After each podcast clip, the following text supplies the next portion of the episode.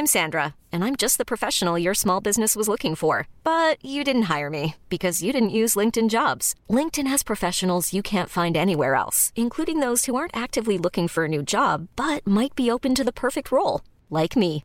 In a given month, over 70% of LinkedIn users don't visit other leading job sites. So if you're not looking on LinkedIn, you'll miss out on great candidates like Sandra. Start hiring professionals like a professional. Post your free job on linkedin.com/achieve today.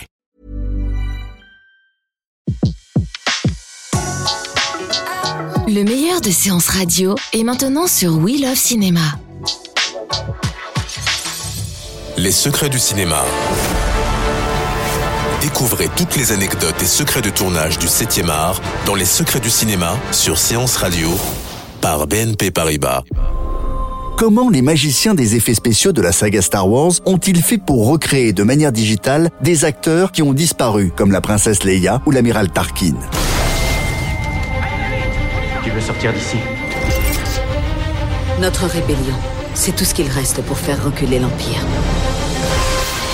Ces secrets sont dévoilés dans les bonus du DVD Blu-ray du dernier opus de Star Wars, Rogue One. L'homme qui a été en charge de l'ensemble des effets visuels s'appelle John Knoll. Il s'explique sur l'utilisation d'acteurs numériques. Je pense que la présence de Tarkin était une évidence. Il a un rôle central dans l'histoire de l'étoile de la mort, sa construction, son utilisation. Et Leia, parce que lorsque l'on arrive à la fin de Rogue One, nous sommes à quelques minutes du début de l'épisode 4, Un Nouvel Espoir. C'est le studio américain ILM, basé à San Francisco, qui a été chargé d'insérer les effets spéciaux. Étape très compliquée dès qu'il s'agit de visages, précise Paul Jacopo, en charge des personnages digitaux.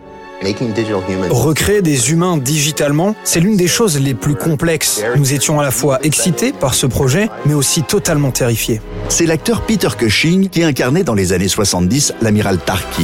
Mais Peter Cushing est mort il y a plus de 20 ans. Les superviseurs des effets spéciaux ont donc commencé par numériser ses traits grâce à un masque réalisé directement sur le visage de Cushing sur le tournage de Top Secret en 1984. Ils ont ensuite fait appel au comédien britannique Guy Henry pour jouer les doublures numériques. De Nigel Summer, spécialiste des effets numériques chez ILM. Le processus a débuté en commençant par filmer en vrai le comédien Guy Henry en train de jouer. Il portait son costume, bien sûr, mais il était également équipé d'une caméra spéciale qui a été spécialement conçue pour capturer ses expressions faciales. Il faut qu'on le retrouve. D'accord. De combien d'hommes on a besoin? Il demande un nom de code. C'est... Euh... Rogue. Rogue One.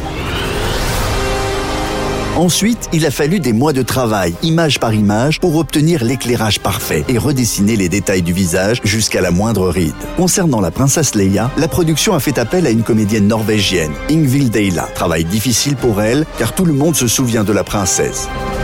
L'équipe du film a donc passé beaucoup de temps sur son apparence, ses cheveux notamment, avant de remplacer son visage par celui de Carrie Fisher. Sa voix a été extraite des bandes son de 1977. Avant sa disparition il y a quelques mois, Carrie Fisher avait donné son accord pour ce double numérique, précise John Knoll.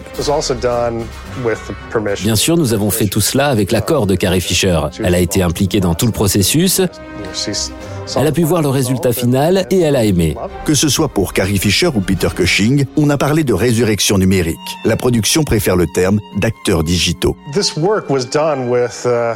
Tout ce travail a été fait avec beaucoup de passion et de soin. Star Wars a toujours été un laboratoire qui a repoussé les limites de la technologie. Le premier film de la saga représentait une révolution technique en matière d'effets spéciaux. Il me semblait tout à fait normal d'utiliser ce tout nouveau volet pour placer la barre encore un tout petit peu plus haut. Au box-office, il n'y a pas eu de débat. Tout le monde a été d'accord. Le film a rapporté plus d'un milliard de dollars. Quant au débat sur l'emploi du rajeunissement numérique, il pourrait se généraliser. Disney l'a déjà réutilisé pour Pirates des Caraïbes. Dès la bande-annonce du cinquième volet, Johnny Depp a rajeuni numériquement de 20 ans.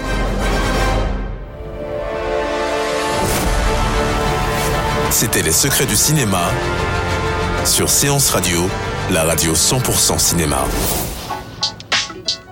Retrouvez l'ensemble des contenus séances radio proposés par We Love Cinéma sur tous vos agrégateurs de podcasts.